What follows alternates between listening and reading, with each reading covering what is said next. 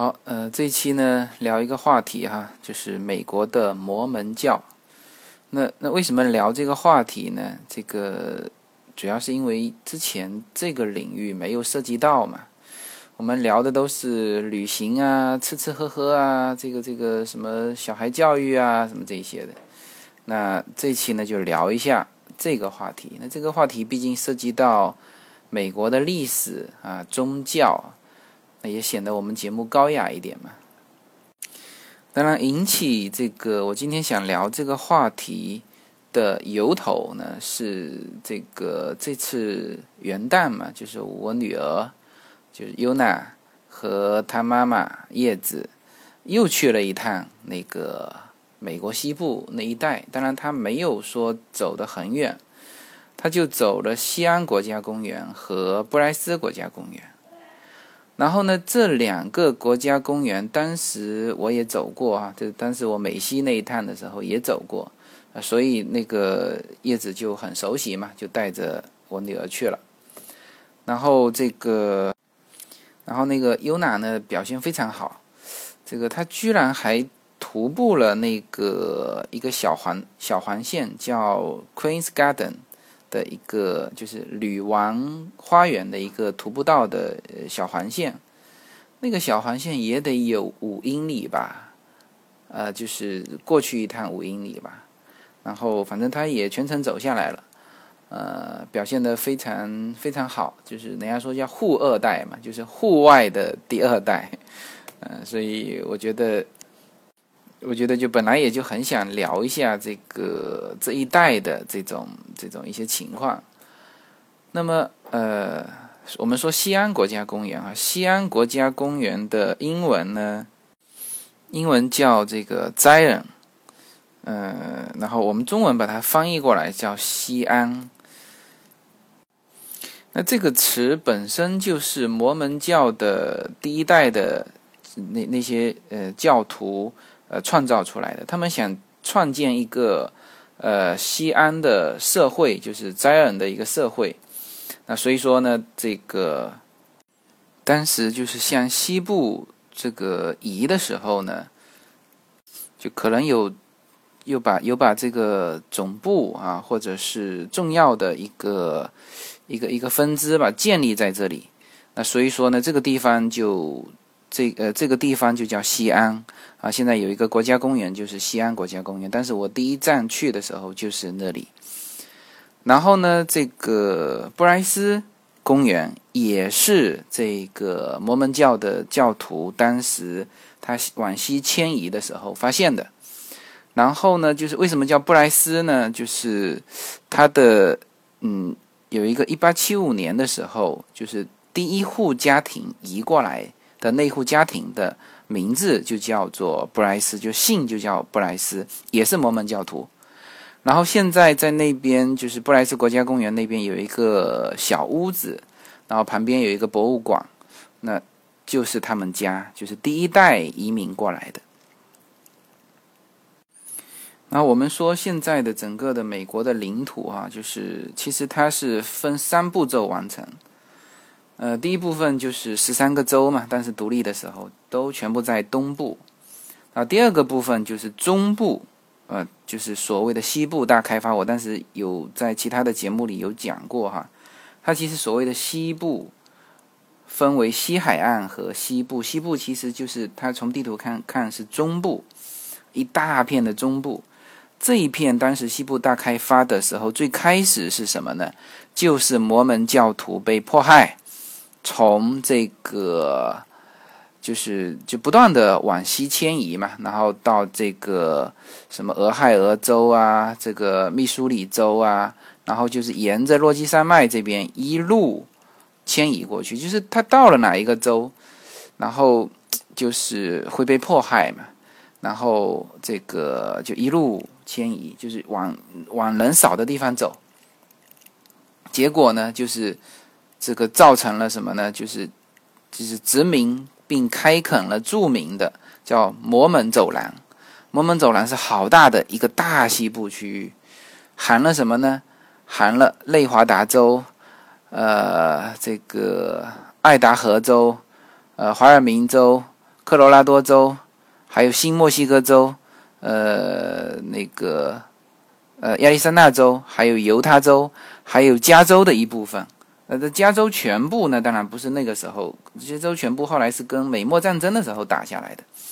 但是呢，就是你你看哈，这个著名的摩门走廊，你就等于是它整个疆土的一半是摩门教开辟出来的。所以，我我为什么要说到美国历史的时候，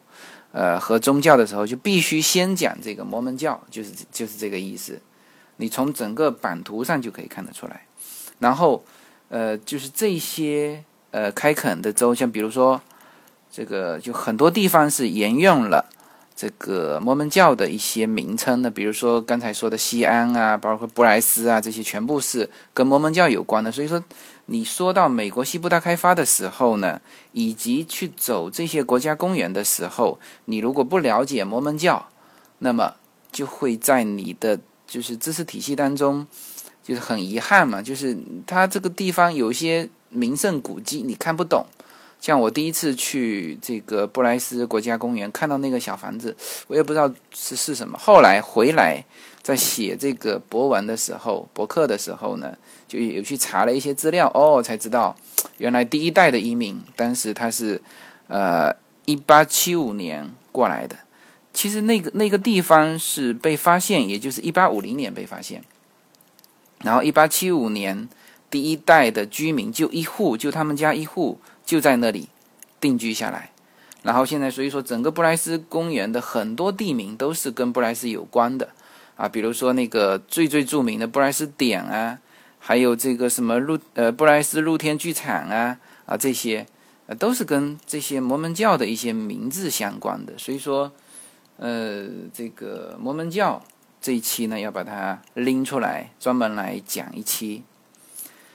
然后就是我当时就是沿着这一线走的时候呢，有到了那个盐湖城。盐湖城，嗯，盐湖城是摩门教目前的总堂在那里，所以我们当时就是也也去了一下总坛。但是我们到这个盐湖城的时候。是大概是吃晚吃晚餐的时间，那我们觉得就特别想去那个摩门教总堂先去看一看，然后呢，我们没有去在用餐的时间点没有去用餐，就先跑到那边去看了，因为当时这个我们对摩门教的印象就是感觉好像很邪恶嘛，然后又说那个什么一呃一夫多妻制啊，就是这这个是在当时在我们脑袋中的印象，然后就就就。对于这些这帮这个男人来说，都特别兴奋啊，去这个地方看看看看这个到底怎么回事，然后就去了。然后去的时候，就是就它就一个教堂，白色的教堂，地方其实也不大，在我们中国就当一个县政府吧，啊，就就这么一栋楼。然后当然里面是有很多我们看不懂的这个这个人物啊，这个一些。一些一些一些名胜啊，就是一，它主要是把一些摩门教的历史摆出来。那其实我们当时肚子也饿了，也不是看得很懂，那反正就逛了一圈就出来，出来完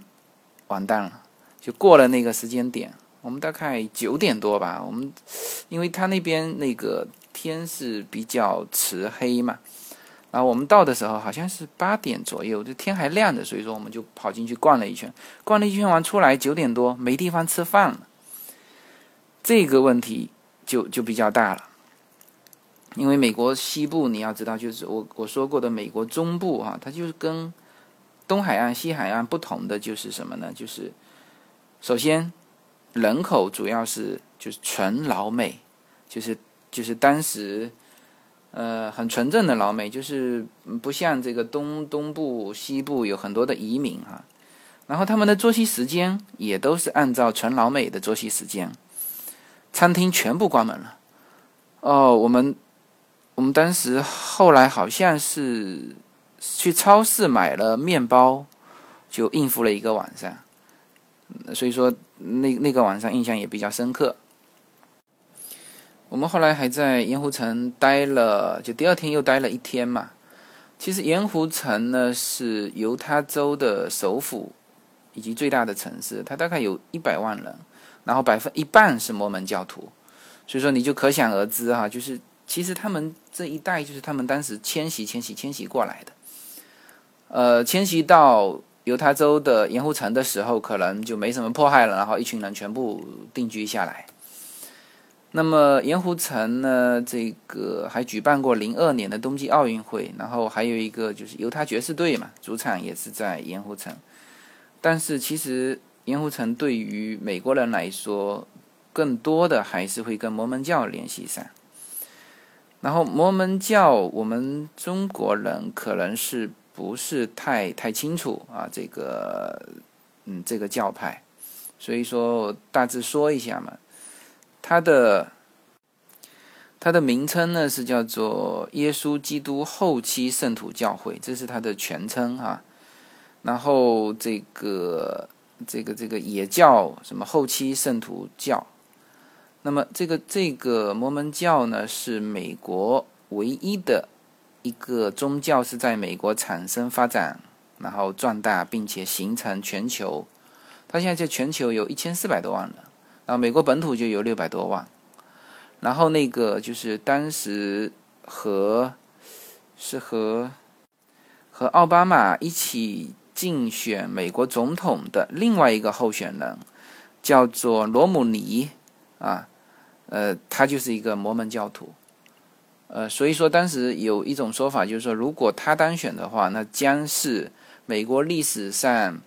这个。这个第一个就是非基督教教徒的总统，那反正那一届也是很多都是第一个。你你看这个，呃，奥巴马，反正他当选也是第一个非白人嘛，他是黑人嘛。那当时奥巴马和那个谁希拉里竞选，那如果希拉里上，那就是美国第一届的女总统；那如果罗姆尼上，那他就是第一届的这非基督教教徒。但是。应该说，摩门教在美国本土是非常非常有实力的。呃，这个就是所所以说，他的当时其实呼声是非常高的。你看看他自己这个摩门教就有六百多万人，那肯定是都都投他嘛。然后这个就你从这个名称就可以知道，它其实也是从基督教分支出来的。其实本身在美国的新教哈。我们知道基督教其实又又又又分成三个嘛，一个是天主教、东正教，然后，呃，是是新教。那当时那帮人到美国来，他们其实也是被呃天主教迫害，因为他们成立新教嘛，然后被天主教迫害，然后五月花号船到了美国，然后他们站稳脚跟之后呢。哎，从他这里面又分支出这个摩门教，然后呢，又是被迫害，然后才往西部走，走出了一个摩门走廊。然后这个教派的创始人也是也也是非常非常有传奇色彩的。呃，这个创始人叫史密斯，呃，他是十四岁的时候，也就是一八二零年啊。他自己在做祷告的时候说，看见了这个，呃，这个耶稣和就神和耶稣嘛，呃，就是看见他们显现。然后呢，就是又过了三年，说也是他说的了，说什么天使，嗯，在一个晚上就是连续向他显现三次，并且准确告诉他。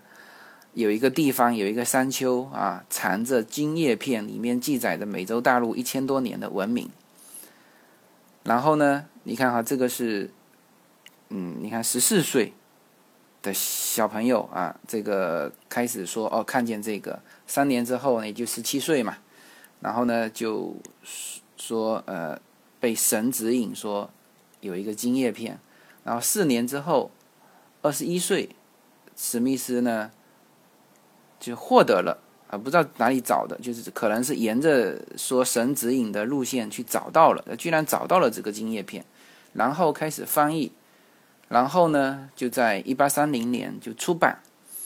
这一本书呢，就称为另一本约书啊，因为我们知道这个这个本身新教它有新约嘛，那还有就是嗯，基督教原来有旧约啊，啊，它就是另外一本新约。那这本书的发行，那就引来了就新教的教徒以及其他的那种嗯非常就铁粉嘛，对于他们的攻击，然后呢说是他们是魔鬼，然后呢就给了他一个贬义的别称，就叫做摩门教。啊，所以说摩门教是这么来的，人家本身不不可能自己把自己叫成摩门教。呃，然后当时这个史密斯是在纽约州嘛，然后呢是就是经常是被被攻击，呃，然后呢就一路往西部走啊，然后就走出这个这个整个的这个，他其实也就是有点像耶稣当时那样，就是他边走边传教。然后呢，这个，这个当时在有一段时间，就是大概一八三八年到一八四四年的时候，他其实教众就非常多了，人口就是就大概有几万人，呃，而且他们这个教徒一旦聚集的时候，就能够形成一座城市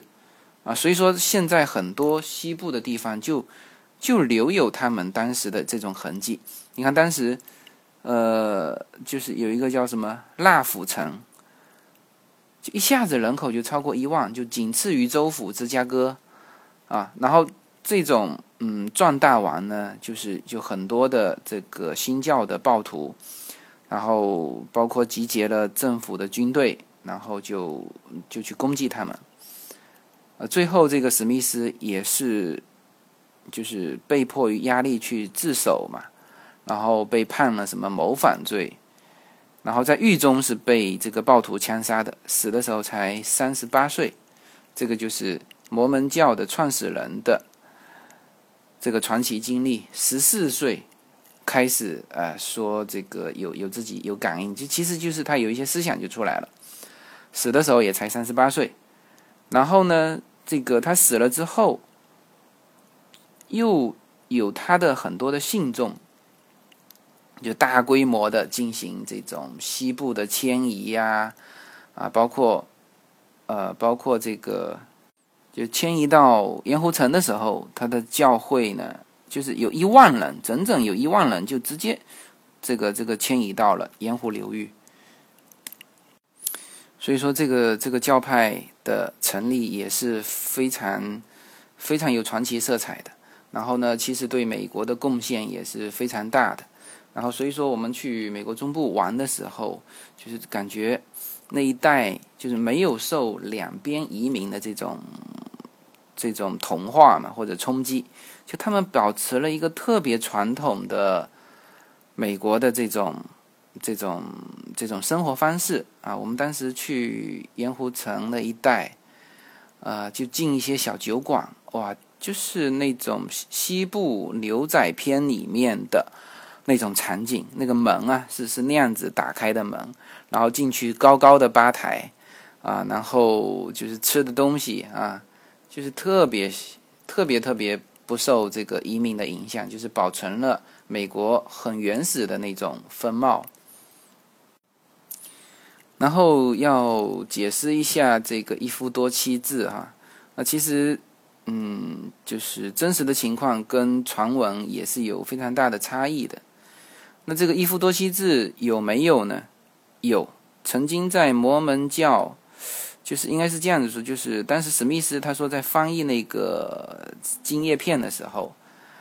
呃，他里面有提到说是这个神给他的回答，说是在特殊情况下啊可以这样做。然后呢，这个根据这个启示，那史密斯说也被命令要执行这个原则，就是一夫多妻，啊，就是你可以一夫多妻。然后，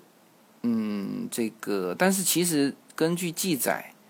就是早期的时候，就是也有一些宗教的领袖有这种一夫多妻的现象，就包括史密斯也就娶了两个老婆，啊，但是到。到后期的时候呢，有一个就是叫做有一个叫做 Brian 杨的一个一一个分支，也就是创建盐湖城的这个领袖，就他是一夫多妻的，就是他的呃，他是就是一夫多妻的经典代表嘛，他就是。呃，他在盐湖城居住的那个住处叫做叫做私屋，然后呢，他娶了十九个妻子以及五十六个儿女，啊，然后呢，就是，嗯，其实也就是他这个这个分支以及他本身，呃，做的比较，就是一夫多妻做的比较到位吧，反正十九个老婆。然后以至于我们整个去了解说这个啊摩门教就认为他们全部都是一夫多妻，其实不是的。其实摩门教到后期呢，也就是他的这个分支，他的这个分支被称为被称为叫做根本主义者啊，就这个分支是有有这种一夫多妻，但是这个分支的影响力又特别大，就是我们刚才说的那个摩门走廊的整个的开辟哈，就是刚才说的这个。呃，布瑞汉杨，他这一块的这个贡献就特别大，他一直走到了盐湖城，然后这个，但是他不是摩门教的这个这个会长，啊，当时一八九零年的时候，有一个会长是向教会宣布废除这个一夫多妻制的。因为什么呢？因为其实基督教它是一夫一妻制，这是作为他们的教义里面就非常非常，呃，就是根本的一个教义。但是你你分支出来另外一个教派，然后又提倡一夫多妻的话呢，就是这个就冲突的特别严重。那所以说当时那个会长就顶不住这个压力，然后宣布了废除一夫多妻制，呃。但是，就是这个根本主义者这个这个支派，他们是不执行的。呃，这个，但是这个支派，嗯，并不是最主流的。虽然说他们后来到了盐湖城也一万多人，但是它不是最主流的。主流的是后来是全部执行了一夫一妻制的，而且这些主流的这个成员后来和这个根本主义者就是。就是嗯，布雷汉扬的这个支派是不来往的，就是一经发现立刻开除教籍，就是分裂成是是分裂成这个样子的。所以说我们现在去聊说摩门教徒啊，全部是这个一夫多妻制的这个观念要改过来，就是绝大部分的摩门教徒是坚决反对一夫多妻制的，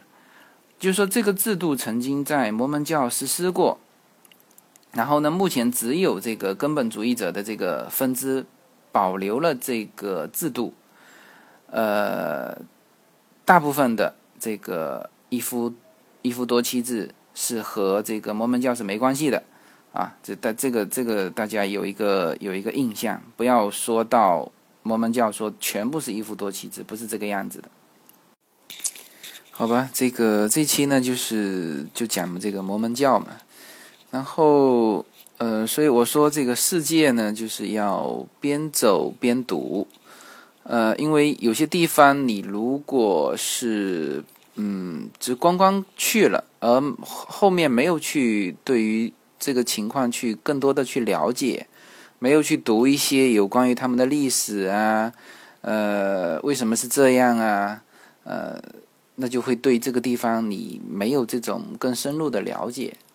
那你如果只读不走，那也不行啊。这个就是我对于这个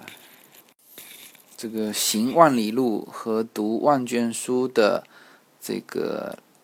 这个理解啊。这这个是二者其实是必须交融在一起的。那这样子你就会对整个世界会有一个更深入的一个印象啊。OK，那这一期呢就讲到这里哈，谢谢大家。